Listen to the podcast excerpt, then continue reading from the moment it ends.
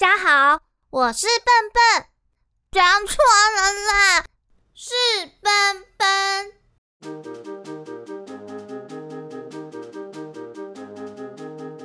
欢迎收听笨笨小剧场。在今天的故事开始之前，想要问一下大家，知不知道上一次提到的法剑糖，它的原型是哪一种甜点呢？我就来帮大家复习一下如何制作法剑糖。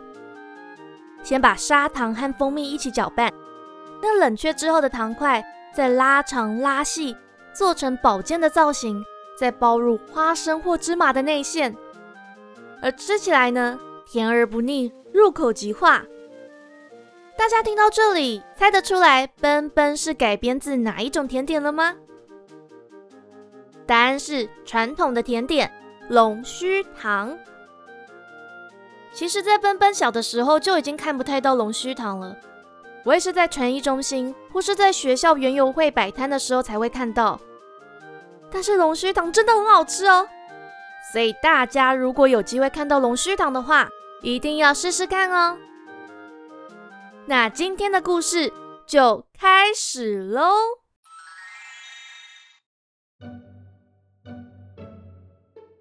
自从雪藏兔从阿梅的食谱上学会了炸春卷，并获得狮鹫们的一致好评，狮鹫们开始向雪藏兔订购各种肉类料理，还用月兰宝石来支付这些订单。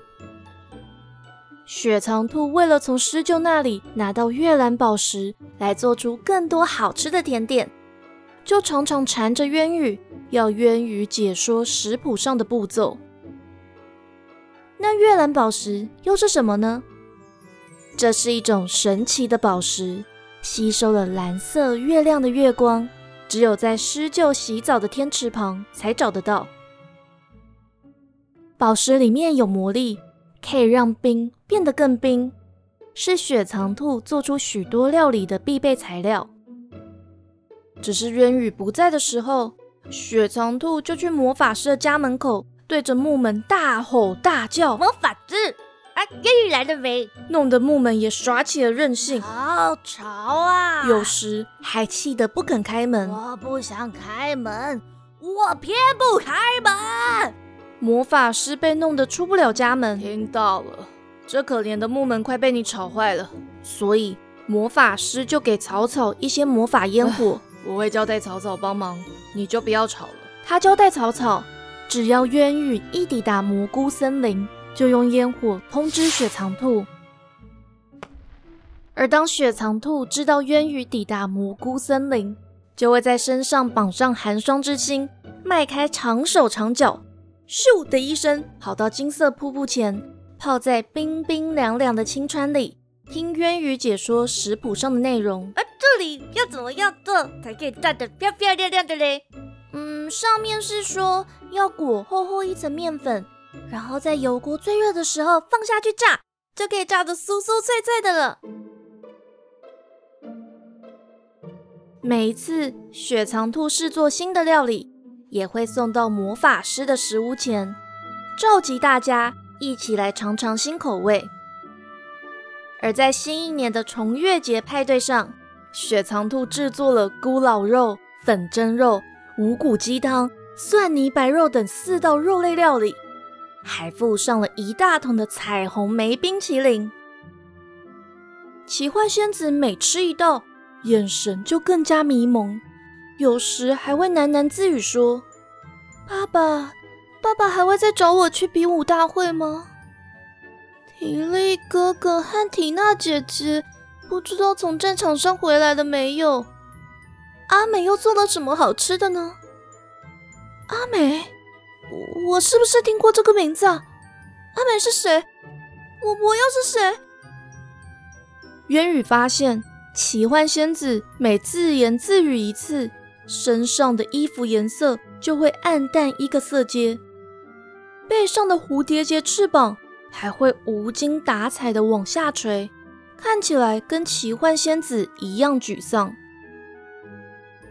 每当魔法师看到奇幻仙子的衣服变化时，表情会特别的警醒，右手微曲，好像随时要施法一样。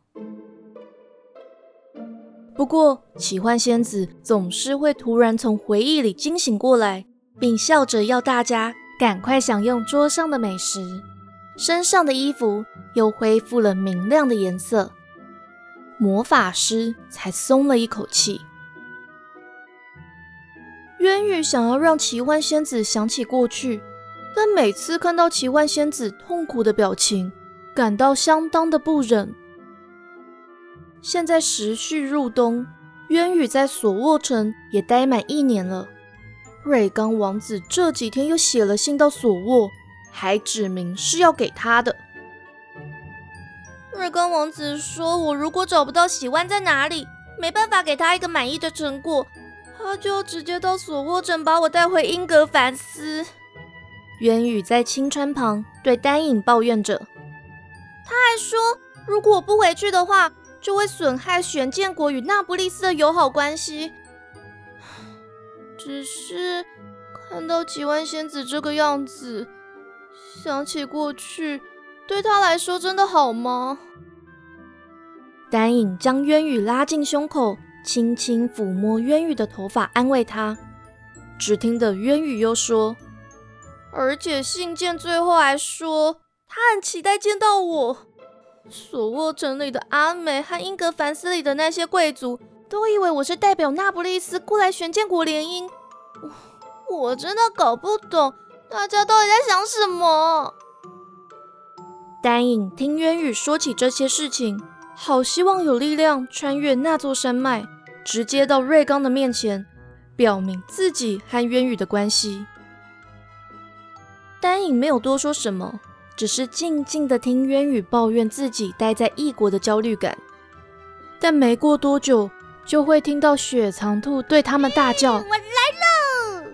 就知道这位山顶上的美食家又前来询问食谱，却也打断了他和渊羽相处的时光。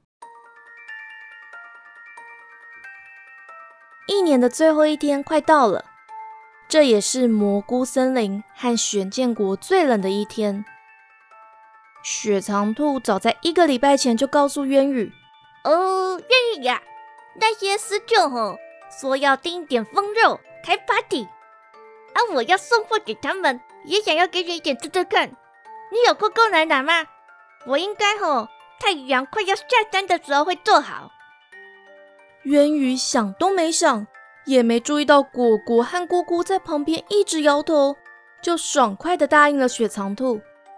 嗯，好啊，我也没有去过冰焰山，那我和丹影就一起过去拿。雪藏兔开心的大叫：“喂，好啊，就这么说定的。”就迈开长手长脚往东南方跑了。果果看雪藏兔跑远了，就在地上比手画脚。还不断发抖着，激动到连蓝色的菌伞都快变成紫色的了。丹影看了，就担心的对渊羽说：“哎，他们说冰焰山很冷，一定要带好岩绒草才可以上山。但岩绒草很难找，你又那么怕冷，还是我去拿就好了。”渊羽自信满满的说：“你放心吧，我会穿上你的星星外套。”再披上奶奶织的披肩，我们在雪藏兔快做好的时候到，应该就不用待太久了吧？丹影还是放心不下，于是，在这一年的最后一天来临前，丹影只要有空，就会拉着白色俊伞，飞到东南方冰焰山脚寻找岩溶草。有的时候，草草、菇菇、果果、累累。还有其他的蘑菇精会钻进丹影的口袋，跟着一起飞到冰焰山找岩溶草。但现在已经是寒冷的冬天了，蘑菇森林里面虽然不会下雪，但冰焰山会啊。而且大部分的植物都已经干干枯枯的了，哪里还有岩绒草的影子啊？他们就找啊找的，终于在一年的最后一天早晨。找到唯一的两株岩绒草，虽然岩绒草经过寒风吹拂，看起来有点像是快被浇熄的火焰，热气不足。但丹影还是仔细的各用两片轻薄的银色蘑菇菌伞包好，折成两个袋子，一枚放在自己的口袋，而另一枚就递给渊羽。他们在一起手牵手往冰焰山飞去。冰焰山的落日特别的早，丹影和渊羽在太阳刚斜了一边，就往东南方出发了。但刚抵达冰焰山脚时，太阳已经快垂到地平线了。风开始呼呼的刮过他们的脸庞。渊宇担心的问：“丹影，这样的风我们还可以飞吗？还是我们直接走上去就好了？”丹影举起蘑菇菌伞，看着菌伞鼓动的方向，就坚定的说：“可以的，我们顺着风飞。”应该很快就可以到雪藏兔的家了。渊宇点点头，牵起丹影的手，他们就再次紧紧拉起蘑菇菌伞，往冰焰山顶飞去。但越往山顶飞，气温就随之迅速下降，风也越来越大，雪还微微飘落了。一阵大风将他们吹向了雪地。让他们一起跌进了雪堆里。丹影花了好一番的功夫钻出雪堆，四处张望，在一片银白的世界中，看到渊羽倒在不远处的雪堆里。丹影艰难的一步步踩在柔软的雪堆里，抱起渊羽，发现渊羽的体温越来越低，声音也越来越虚弱。早知道，我就像之前一样，乖乖待在几万仙子家，我是在清真旁边跟草草他们玩就好了。好，好冷，好，好冷，好冷哦！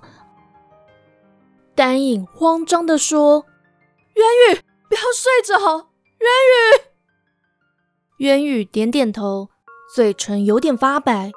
已经没有力气再多说话了。丹影心疼的搂着渊羽，将自己身上的岩绒草也塞进渊羽的手里，但岩绒草的热气越来越微弱，完全没办法温暖渊羽的手。丹影恨不得自己也有魔法，可以变出火焰来。他看了看四周，天色越来越暗，太阳快下山了。而这里到处都是银白的雪景，连棵枯木的影子都看不到。忽然，一阵怒吼从远方传来，有个拍动翅膀的庞大身影朝他们快速的飞了过来。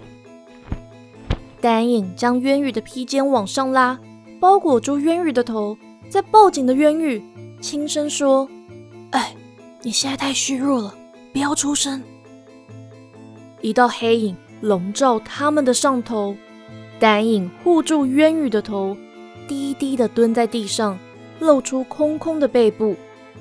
那道黑影往他们逼近，还不停的喊：“愚蠢的人类，自古就迫害我们祖先的人类，为什么踏进这个世界？滚出去！”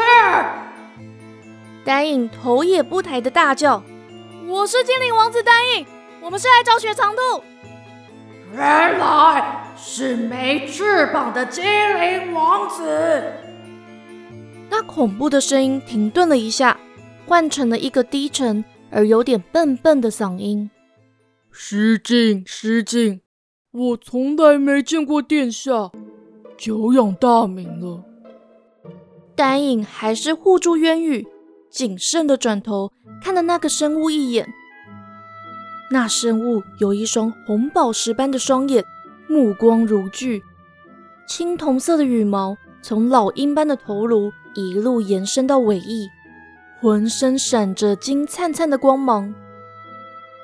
最吓人的是踩在地上的四肢，强壮如狮子，却在脚趾长出惨白如骷髅般的爪子。丹影心想：这应该就是狮鹫了吧。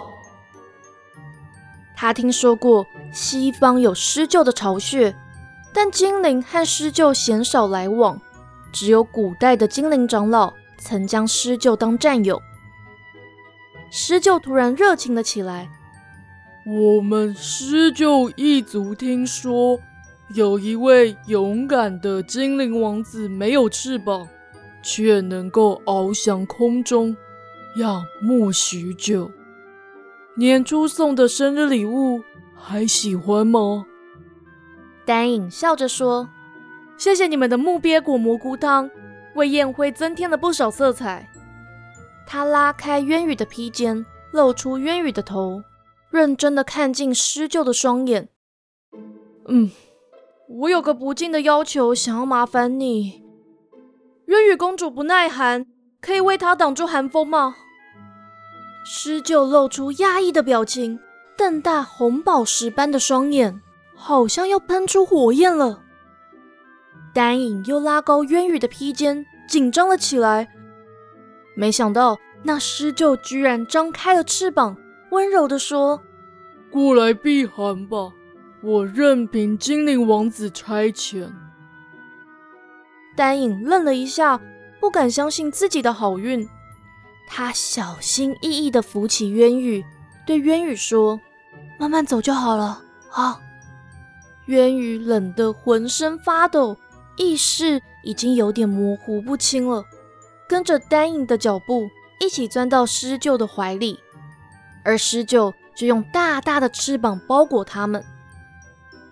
渊羽感受到热气，才张开了眼睛，发现自己和丹影。被一团青铜色的羽毛包裹着，就吓得身体僵直。狮鹫缓缓开口说：“你就是传闻中出现在蘑菇森林里的人类公主吧？”渊羽不再发抖，转身面对施救，笑着抬头说：“对，见过施救先生，我叫渊羽。”施救低头盯着渊羽看，你的身上没有魔法光晕，怎么可以待在这里啊？没有魔法就不能待在这里吗？不是不行，但非永久。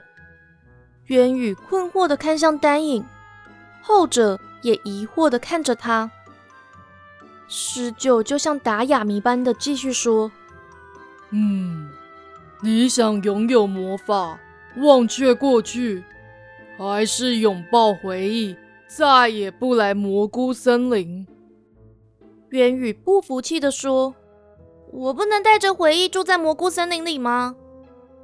施鹫没有回答。青铜色的羽毛为渊羽和丹影挡住寒风，他们已经不冷了，但这些羽毛却骚的他们只想打喷嚏。不知道过了多久，四周都暗了下来，施鹫才又开口说：“嗯，精灵王子和人类公主的未来吗？从没听过，从没遇过，难，难啊！我希望我可以继续跟丹影王子走下去。”渊羽说着，握住丹影的手。丹影也紧紧回握了他的手。施救还想多说些什么，雪藏兔的声音从山顶上一路传下来：“哇，你们在这里哟！哦，难怪我在我的小屋前面都看不到你们呢。”雪藏兔说着，就飞奔到他们的面前，手上拎着一大一小的竹篮，各自散发迷人的香气。雪藏兔又压抑地说：“嗯，施救啊！啊，你怎么在这里？”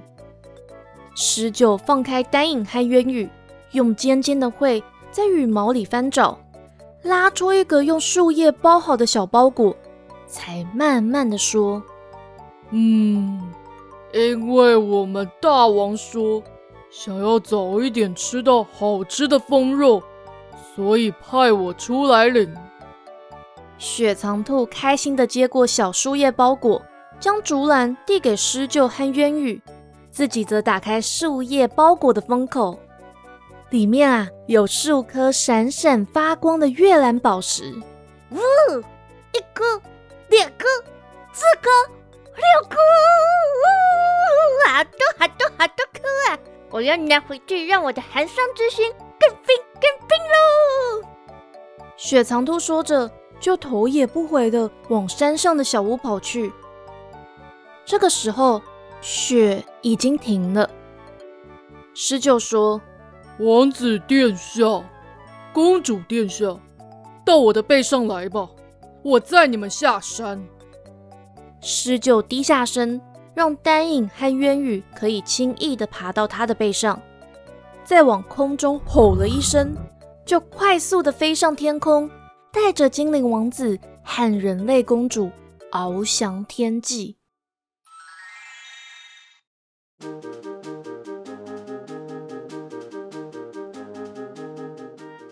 今天的故事就到这里结束喽。想知道后续，别忘了订阅奔奔小剧场，这样节目一上线就会通知你喽。也可以追踪我的脸书专业和 Instagram 官方账号。奔奔有的时候会在上面分享故事的相关设定和花絮。那喜欢故事的话，也可以请奔奔吃一顿蘑菇点心，让我说更多的故事。那就下次见啦！奔奔小剧场下回待续。